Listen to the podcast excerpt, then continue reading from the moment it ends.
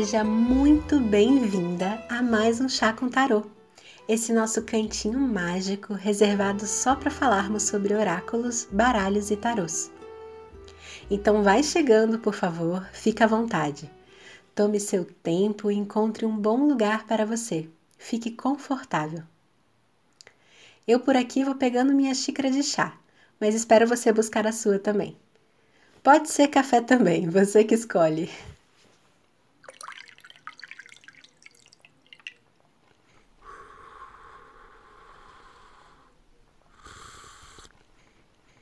Eu sou Cecília Ricardo, taróloga, herveira e criadora da Toca da Bruxa, e falo com vocês aqui de Cavalcante, na Chapada dos Veadeiros, em um cantinho muito especial onde eu posso plantar sonhos e colher histórias.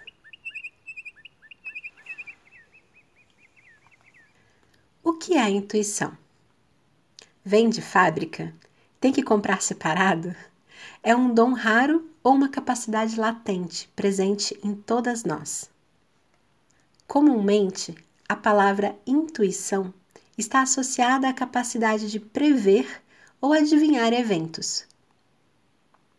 Mas acho essa definição bem fraquinha, e por isso eu trouxe a definição de Jung para você, que diz que cada uma de nós tem a sabedoria e o conhecimento que necessita em seu próprio interior. E essa sabedoria seria a nossa intuição. Melhorou um pouco, né? para resumir para vocês, porque esse é um assunto para um curso inteiro aqui na Toca da Bruxa, eu costumo definir intuição como uma forma de conhecimento interno não racional. Vou repetir para ficar bem gravado. Intuição é uma forma de conhecimento interno não racional. Aí nesse ponto a cabeça está entrando em colapso, né? E pensando, como eu posso levar em consideração algo não racional? Como eu posso deixar algo não racional cuidar da minha vida? Onde eu vou parar desse jeito? Eu não devo usar a razão para tudo? Não foi isso que o mundo me ensinou? Calma. Respira. Não pira. para falar sobre isso, Hoje eu gostaria de contar e compartilhar um conto com vocês. Mas não é um conto qualquer. É uma história que nos ensina algo muito importante sobre a nossa intuição. Então senta que lá vem a história.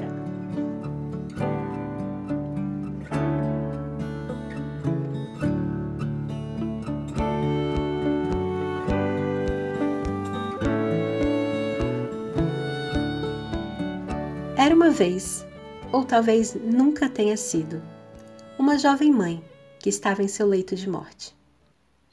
Sua filhinha e seu marido estavam sentados aos pés da sua velha cama de madeira e oravam. Juntando suas últimas forças, a mãe chamou a filha para perto e retirou do meio das cobertas uma pequena boneca que, curiosamente, estava vestida com as mesmas roupas que a pequena vasalisa. Com amor, a mãe entregou a boneca para a filha e explicou que sempre que ela estivesse perdida ou precisasse de ajuda, bastava apenas perguntar para a boneca o que fazer e ela receberia ajuda. A mãe ainda instruiu a filha a guardar a boneca sempre com ela e não revelar a ninguém sobre a sua existência e também pediu para dar de comer à boneca sempre que ela estivesse com fome. Aquela era sua bênção final à sua filha Vasalisa. E assim, a mãe morreu. Por muito tempo, Vasalisa e o pai choraram pela morte da mãe. Mas por fim, o pai acabou se casando novamente com uma viúva com duas filhas. Por mais que elas sorrissem existia algo de corrosivo por trás daqueles sorrisos que o pai não percebia. E não demorou muito para se revelarem, e quando o pai não estava presente, elas atormentavam Vasalisa, forçando ela a trabalhar de criada. Elas detestavam Vasalisa, porque a menina tinha uma doçura que não parecia deste mundo. Ela era também muito bonita, ela era solícita e não se queixava, enquanto a madrasta e as duas filhas eram entre si mesmas como ratos no monte de lixo à noite. Um dia, a madrasta e suas filhas simplesmente não conseguiam mais aguentar Vasalisa e combinaram de deixar o fogo da lareira se apagar para obrigar a jovem a entrar na floresta para pedir o fogo para Baba Yaga, a bruxa. Dessa forma, elas achavam que Baba Yaga iria matá-la e comê-la.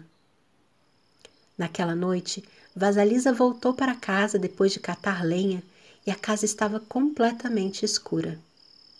Preocupada, ela perguntou para a madrasta o que acontecera e como elas iriam cozinhar e iluminar as trevas.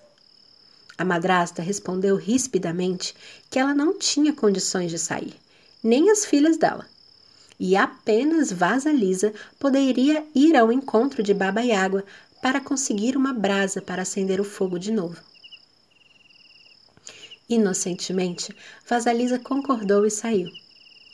A floresta ia ficando cada vez mais escura e os gravetos estalavam sob seus pés, deixando-a assustada. Ela enfiou a mão bem fundo no bolso do avental e ali estava a boneca que a mãe ao morrer lhe havia dado. Só de tocar a boneca, ela já se sentiu melhor e a cada bifurcação da estrada, Vasalisa consultava a boneca sobre qual direção tomar. A boneca respondia sim, não, para esse lado, para aquele lado. E Vasalisa dava à boneca um pouco de pão enquanto iam caminhando, seguindo o que sentia estar emanando da boneca.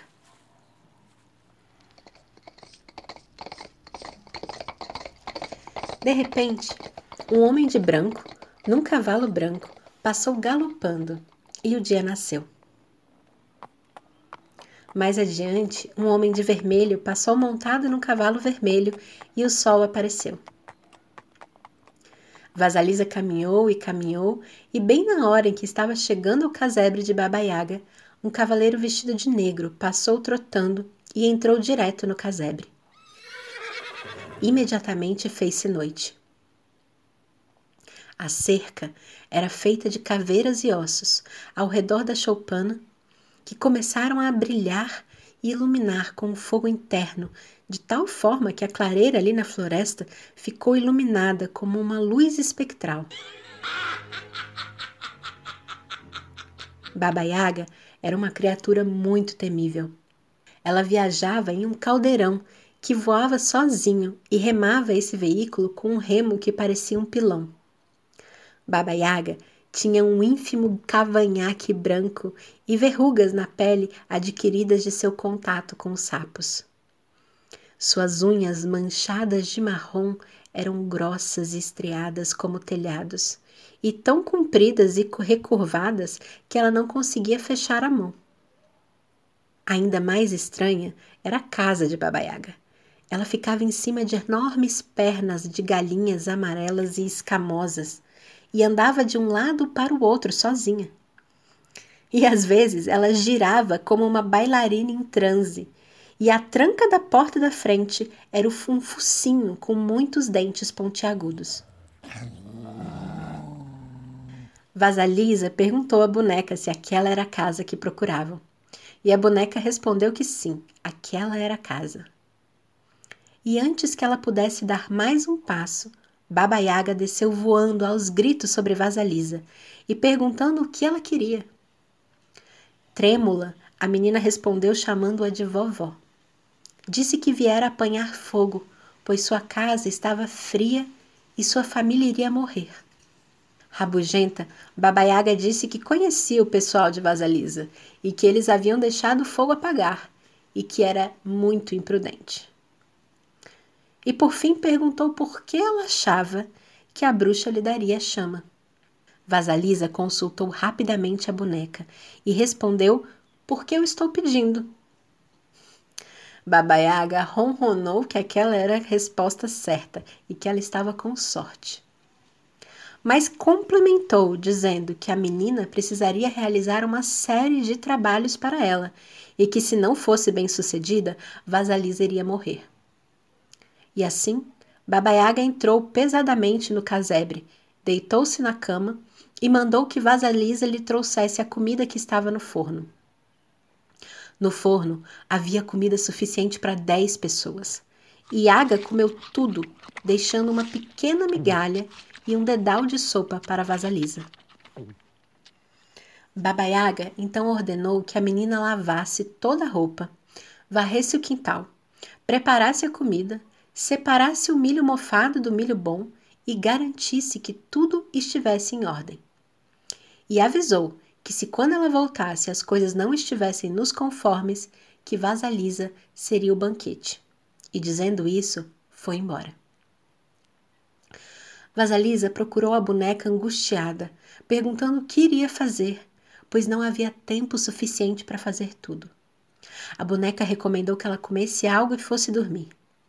Vasalisa deu algo de comer para a boneca também e adormeceu. Pela manhã, a boneca havia feito todo o trabalho e só faltava preparar a refeição. À noite, a Yaga voltou e não encontrou nada por fazer. Satisfeita, de certo modo, mas irritada por não conseguir encontrar nenhuma falha, Baba Yaga zombou de Vasalisa, dizendo que ela era uma menina de muita sorte. Ela então convocou seus fiéis criados para moer o milho, e três pares de mãos apareceram em pleno ar e começaram a raspar e esmagar o milho. Os resíduos pairavam no ar como uma neve dourada. Finalmente, o serviço terminou e Baba Yaga se sentou para comer. Comeu horas a fio e deu ordens a Vasalisa para que no dia seguinte limpasse a casa, varresse o quintal e lavasse a roupa. Mas além disso, Iaga apontou para o quintal onde havia um grande monte de estrume e disse que dentro dele havia muitas sementes de papoula, milhões de sementes de papoula, e que ela queria encontrar na volta uma pilha de estrume e uma pilha de sementes, completamente separadas uma da outra. Quando a bruxa adormeceu, Vasalisa quase desmaiou, imaginando como iria fazer aquilo. Mas a boneca falou que ela não deveria se preocupar, que tudo daria certo. Mais uma vez, a boneca executou todas as tarefas, e quando a velha acordou, tudo estava pronto. Baba Yaga elogiou sarcasticamente a menina e novamente falou que ela era uma menina de sorte. Ela chamou seus fiéis criados para prensar o óleo das sementes e novamente três pares de mãos apareceram e cumpriram a tarefa. Enquanto a Iaga estava besuntando os lábios de gordura do cozido, Vasalisa ficou parada por perto e tomou coragem para perguntar quem era o homem de branco no cavalo branco. Iaga carinhosamente respondeu que aquele primeiro cavaleiro era o dia dela. Vasalisa então perguntou quem era o homem de vermelho no cavalo vermelho. Iaga então respondeu que aquele segundo cavaleiro era o sol nascente dela. E por fim, Vasalisa perguntou quem era o homem de negro no cavalo negro. Iaga respondeu que aquele terceiro era a noite dela. Vasalisa então agradeceu e disse que havia compreendido, mas sentiu que a bruxa queria que ela perguntasse mais alguma coisa. Iaga então indagou se ela não gostaria de fazer mais alguma pergunta. Vasalisa estava a ponto de perguntar sobre os pares de mão que apareciam e desapareciam, mas a boneca começou a saltar dentro do bolso e, em vez disso, Vasalisa respondeu que não. Pois, como Iaga havia dito, saber demais pode envelhecer as pessoas antes da hora. Iaga, desconfiada, falou que a menina era muito ajuizada para a idade dela e quis saber como ela havia conseguido isso. Vasalisa então respondeu sorrindo que havia sido a bênção de sua mãe. Nessa hora, Baba Yaga guinchou assustada e disse que não precisava de nenhuma benção naquela casa e que ela fosse procurar seu caminho. e foi empurrando Vasalisa para o lado de fora. Chup, chup, bora, bora. Chegando no jardim, Iaga retirou uma das caveiras dos olhos candentes da cerca e enfiou em uma vara, e falou para a menina levar aquilo para casa, pois ali estava seu fogo. Vasalisa ia agradecer a Iaga, mas a bonequinha no fundo do bolso começou a saltar para cima e para baixo, e Vasalisa percebeu que devia só apanhar o fogo e ir embora. Ela voltou correndo para casa, seguindo as curvas e voltas da estrada com a boneca lhe indicando o caminho. Era noite e Vasalisa atravessou a floresta com a caveira numa vara, com o brilho do fogo saindo pelos buracos do ouvido, dos olhos, do nariz e da boca. De repente, ela sentiu medo dessa luz e pensou em jogá-la fora. Mas a caveira falou com ela, insistindo para que se acalmasse e prosseguisse para casa. Quando Vasalisa ia se aproximando da casa, a madrasta e suas filhas olharam pela janela e viram uma luz estranha que vinha dançando pela mata. Cada vez chegando mais perto, e elas não podiam imaginar o que aquilo seria, pois já haviam concluído que a longa ausência de Vasalisa indicava que ela a essa altura estava morta. Vasalisa chegava cada vez mais perto de casa. E quando a madrasta e suas filhas viram que era ela, correram em sua direção, dizendo que estavam sem fogo desde que ela havia saído e que por mais que tentassem acender um, ele sempre se extinguia. Vasalisa entrou na casa sentindo-se vitoriosa por ter sobrevivido à sua perigosa jornada e por ter trazido o fogo para casa.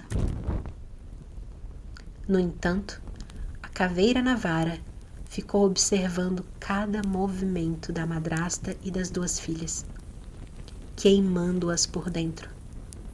E antes de amanhecer, ela havia reduzido a cinzas aquele trio perverso.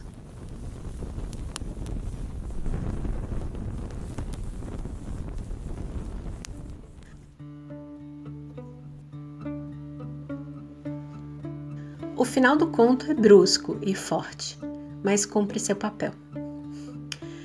Eu adoro esse conto. Primeiro, porque sou uma grande fã de Baba Yaga e adoro a sua energia selvagem. Mas a força dessa história está na jornada que a nossa heroína Vasalisa precisa passar para reencontrar a sua intuição. Segundo a maravilhosa Clarice Píncola, autora do Mulheres que Correm com os Lobos, Vasalisa realiza nove tarefas essenciais que permitem que ela se reconecte com a sua intuição. Não vamos nos aprofundar hoje em cada uma delas, mas vamos deixar registrado aqui, porque elas são bem importantes. E se você ainda não leu esse livro, não perde tempo. A primeira tarefa da jovem Vasalisa, e a nossa também, é permitir que a mãe boa demais morra. Enquanto estivermos no conforto do ninho, não seremos capazes de encontrar a nossa força. A segunda tarefa é denunciar a natureza sombria das atitudes que nos rodeiam. Precisamos entender o que não está bom e o que nos faz mal. A terceira tarefa, que não é nada fácil, é que precisamos navegar nas trevas por um tempo. Nossa intuição não será encontrada na iluminada razão de nossos seres. Então precisamos caminhar pela floresta escura do inconsciente por um tempo. A quarta tarefa é encarar a megera selvagem, representada pela bruxa deusa Baba Yaga. E a megera selvagem está em você, querida, não se engane. A quinta tarefa de Vasalisa é servir o não racional. Isso mesmo, servir o não racional. Como assim? assim mesmo, servir aquelas vontades não racionais que podem parecer sem sentido para nossas mentes, mas que em algum momento irão mostrar suas razões. A sexta tarefa é separar isso daquilo precisamos aprender a separar as sementes férteis e valiosas de toda a bosta que está ao nosso redor. É isso mesmo. Na maioria das vezes, as ideias e aprendizados mais sensacionais de nossas vidas surgem no meio de muita bosta. A sétima tarefa que devemos realizar para encontrar a nossa intuição é aprender a perguntar sobre os mistérios. Se queremos nos iniciar, devemos aprender a perguntar. Não demais, porque a razão também prega muitas peças, mas nunca de menos. A oitava tarefa fundamental em nossas vidas é a que precisamos aprender a ficar de pé nas quatro patas, estarmos alertas e sempre que não formos mais bem-vindas, devemos cair nas quatro patas e seguir nossa jornada. Não podemos permanecer para sempre na floresta escura dos aprendizados. Precisamos retornar para as nossas vidas externas, fortes e determinadas e por último, a nona tarefa de Vaza Lisa é aprender a reformular a sombra. Com a nossa nova luz selvagem, recém-adquirida, temos o poder de transformar aquilo que já nos feriu e atormentou. E essa luz, às vezes, pode assustar, ou às vezes pode ser assustadora para quem não nos quer bem, mas ela nos protege e nos cuida.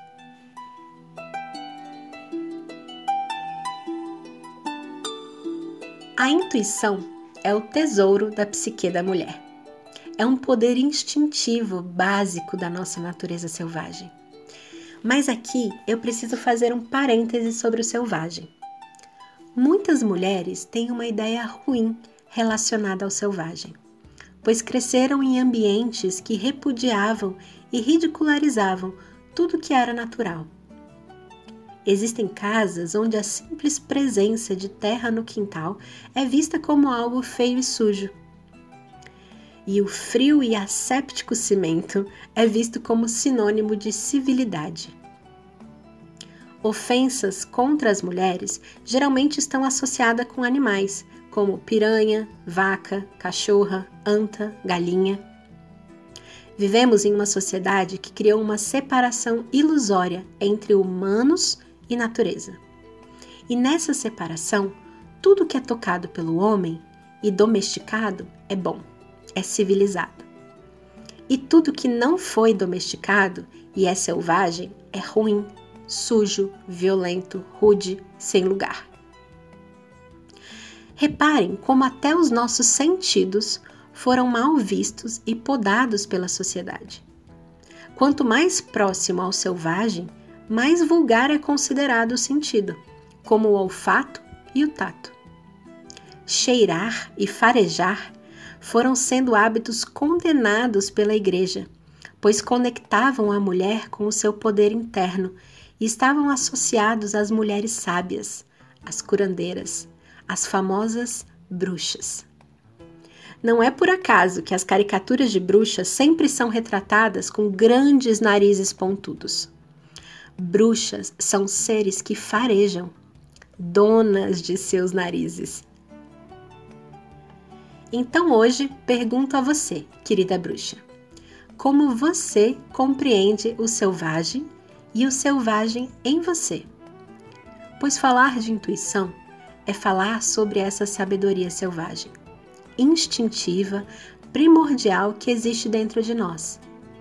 E se por acaso você ainda carrega essa herança deturpada do, do selvagem, do natural, então hoje eu te convido a olhar para isso com atenção. Pois enquanto você não amar o seu selvagem, vai ser muito difícil você se amar e se conectar com a sua intuição. A palavra intuição vem de intuire, que significa considerar, ver interiormente, contemplar é aquela que sabe, é a velha sábia que habita em nós. E para essa velha, nada se perde, tudo se acumula e se transforma em sabedoria para as próximas decisões e para as próximas gerações, seja de nós mesmas ou das que virão depois de nós.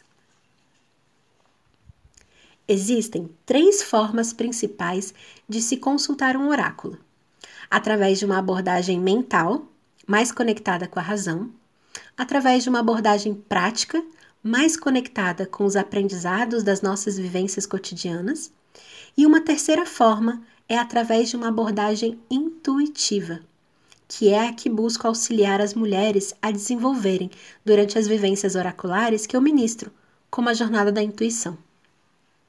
Nessa abordagem, a abordagem intuitiva, valorizamos o que essa sabedoria interior, não racional, tem para nos comunicar durante a abertura de um determinado oráculo. Mas também compreendemos que o oráculo pode ser a ferramenta de escuta dessa voz interior, uma ferramenta de conexão com a nossa sabedoria. O oráculo, nesse caso, pode ser visto como um tradutor, um mensageiro que irá permitir que essa sabedoria não racional seja interpretada pela nossa razão. Ou seja, a abordagem intuitiva é uma via de mão dupla. Você pode usar a sua intuição para ler um oráculo caso você já esteja mais familiarizada com ela. Ou você pode usar o oráculo para se conectar com a sua intuição e ir criando essa intimidade com ela. Só delícia! Mas não pensem que eu não levo a sério as outras duas abordagens, a mental e a prática. Muito pelo contrário, elas são peças fundamentais também. E a grande verdade é que no nosso dia a dia utilizamos todas as abordagens de forma combinada, criando mais assertividade e conexão com os nossos oráculos. Eu demorei muitos anos para conseguir aprender a ouvir a voz da minha intuição. Eu vivia agarrada nos meus livros e cadernos, estudando e decorando significados, símbolos, interpretações acreditando que em algum momento a quantidade de estudos seria suficiente para eu me sentir preparada. e quando eu vi, 20 anos de estudos tinham se passado voando e eu ainda não me sentia pronta. Hoje eu sei que os estudos nunca vão ser suficientes e que a pesquisa nunca deve parar.